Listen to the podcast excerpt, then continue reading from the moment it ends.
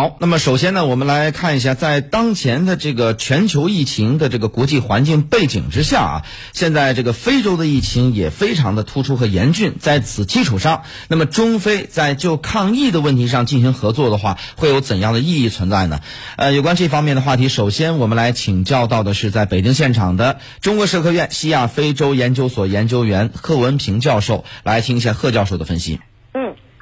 在这个关键的节点哈，举办这样的会议啊，我觉得呢，它是彰显了，就像我们外交部发言人说的啊，彰显的是中国跟非洲啊团结抗疫啊，也是这一次的峰会的这个主题啊，叫团结抗疫的这么一个峰会啊。那么我们知道，现在是非洲的一个艰难的时刻啊，这个疫情啊啊，虽然现在控制的相对于拉丁美洲、相对于南亚次亚南亚次大陆啊，恐怕又好一些啊，当然比那个欧美的情况更好了。但是呢，它的潜在的这种危险啊，完全不能低估啊。我们知道，有的国家可能它根本没有核酸检测这个手段啊，也没有这些设备啊。有的国家恐怕是已经好十几天都是一个老的数字啊，都是以前的数字，它并没有更新。所以呢，数字有时候啊，只是冰山的一角，它并不能反映真实的一个情况啊。所以这个它的这种潜在的危害性啊啊，一定要高度的重视。啊，所以在这样的一个非洲有极大的迫切的需要的时候，那么中国呢，我们愿意啊去帮助非洲来抗击这个疫情。其实中国已经这样做了啊，并不是说开了这个会啊才开始吹响这个号角，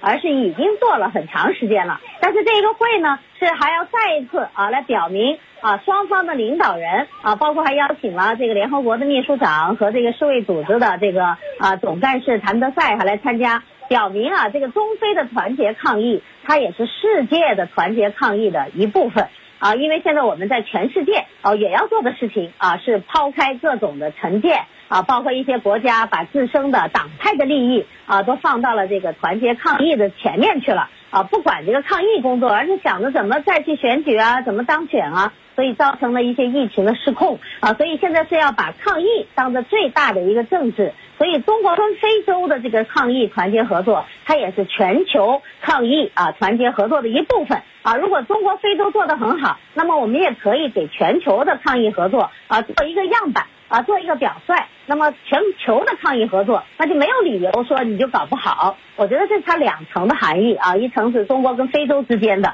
啊，我们有这个互相的支持啊，在困难时期互相帮助，那才是真朋友啊。就像英文里讲的啊，friend indeed 啊，is friend indeed 啊。那么一个是呢，对这个全球的抗疫合作啊，我们做一个这样的一个表率作用啊，我们也是全球抗疫合作的这个一部分。